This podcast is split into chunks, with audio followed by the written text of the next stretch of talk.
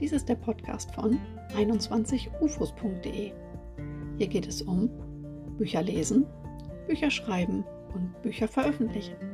Von und mit Kerstin Schmitz-Schuld.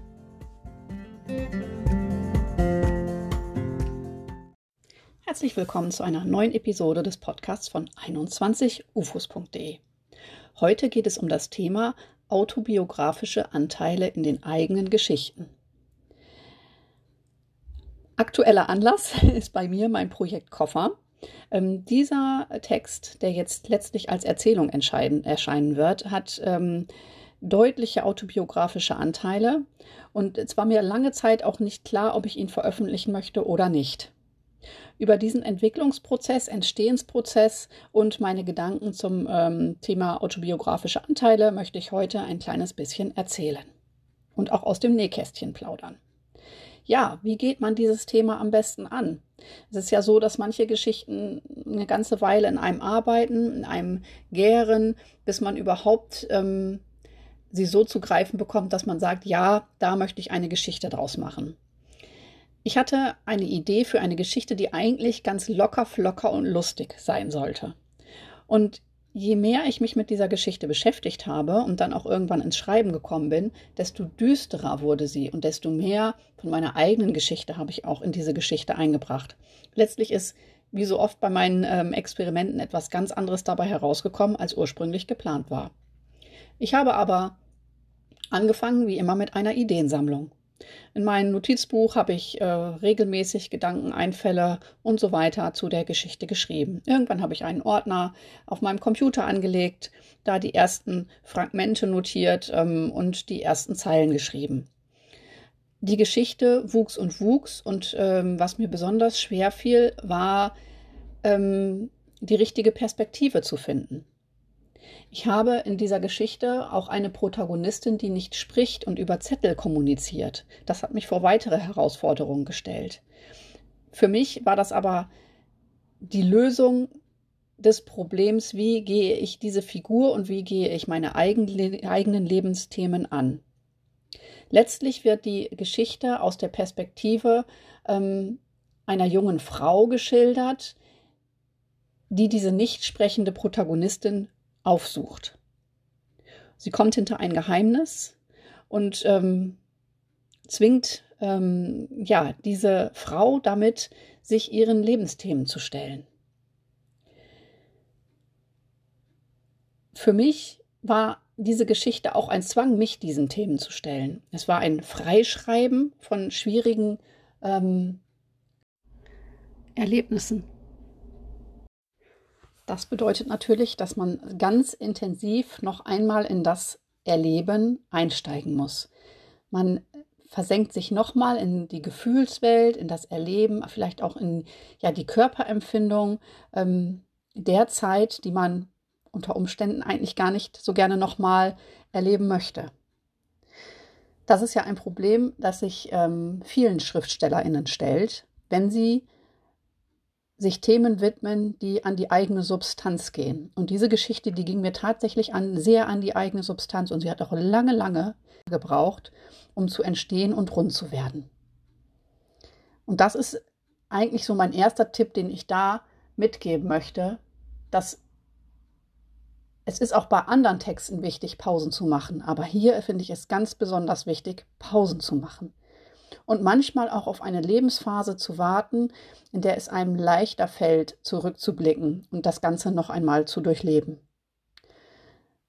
Pause bedeutet ja nicht nichts tun, sondern man reift vielleicht in dieser Zeit auch persönlich und kann auch noch einmal anders auf das Erleben von damals zurückblicken. Mein Glück war, dass ich in der damaligen Zeit sehr viele Notizen angelegt habe. Und auf die konnte ich nun mit viel Abstand und mit Ruhe ähm, noch einmal äh, zurückblicken. Ein anderer Punkt, ähm, der, den ich besonders wichtig finde, ist den Umgang mit Feedback. Man holt für seine Texte ja in der Regel in irgendeiner Form Feedback ein, sei es die Mutter, die Freundin, ein äh, Alpha-Leser oder ein ähm, ja, Profi wie ein Lektor oder eine Lektorin. Hier war es mir besonders wichtig, dort ganz behutsam und vorsichtig auszuwählen, wer diesen Text als erstes zu lesen bekommt. Damit ich nicht in, die, ähm, in, in das Problem gerate, dass ich nicht weiterschreiben möchte oder dass ich mich damit nicht mehr beschäftigen möchte. Man macht sich in einem gewissen Punkt ja nackig damit.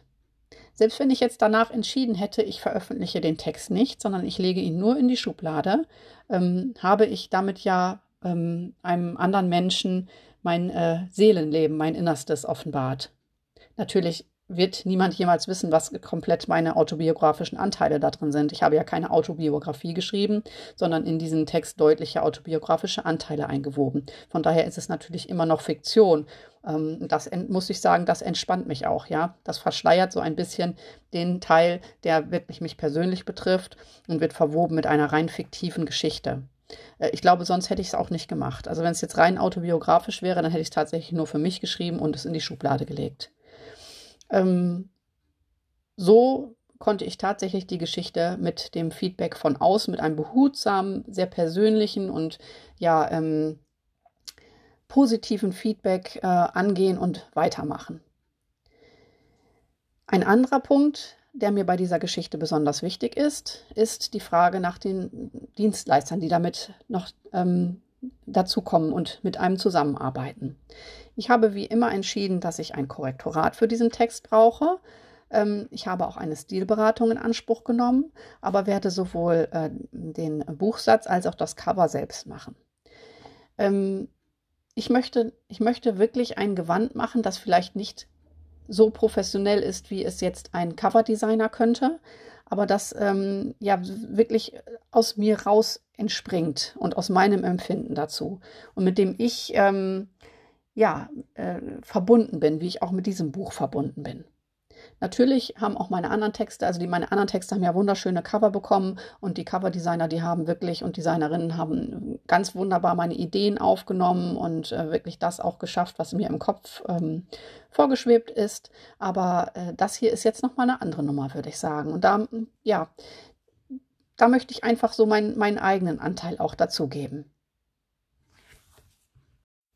Wenn wir über das Thema Cover und Buchsatz sprechen, dann sind wir natürlich auch schon ganz nah an der Veröffentlichung. Und da bedeutet das natürlich wirklich, sich klar zu werden, was möchte ich, in welchem Rahmen möchte ich diese Geschichte in die Öffentlichkeit bringen. Reicht mir die Schublade, reicht mir ein, reichen mir ein paar gedruckte Exemplare für mir nahestehende Menschen oder möchte ich ähm, ja, mich wirklich der Öffentlichkeit aussetzen und dadurch natürlich auch Kritik äh, im positiven wie im negativen Sinne, möchte ich das Thema überhaupt besprechen? Möchte ich darauf angesprochen werden? Ähm, und da muss man sich wirklich gut überlegen, äh, in welchem Rahmen ja, man das machen möchte. Möchte ich beispielsweise damit Lesungen halten? Wenn man das nicht tut, hat man natürlich kein Live-Publikum äh, vor sich, das einem äh, direkt äh, äh, Fragen zu dem Thema stellt. Also das ist ja das ist ein Aspekt, den ich auf jeden Fall auch berücksichtige und ähm, den ich als Tipp weitergeben möchte. So, jetzt habe ich noch mal eine kurze Pause gemacht, einen Break ähm, in dieser ähm, Aufnahme eingefügt. Ich musste die Kleine von der Tagesmutter abholen und konnte in der Zeit noch mal drüber nachdenken, ähm, ob ich euch auch alles gesagt habe zu dem Thema, was ich euch sagen wollte. Es gibt zum autobiografischen Schreiben natürlich noch unglaublich viel zu sagen, aber das war so die Quintessenz dessen, ähm, was ähm, ich euch zu dem Thema, wie ich diese autobiografischen Anteile in Texte einfügen kann, einweben kann, mitgeben möchte, aus meiner persönlichen eigenen Erfahrung. Mich interessieren auch deine Erfahrungen zu dem Thema. Schreib mir gerne eine Mail an kerstin.21ufos.de.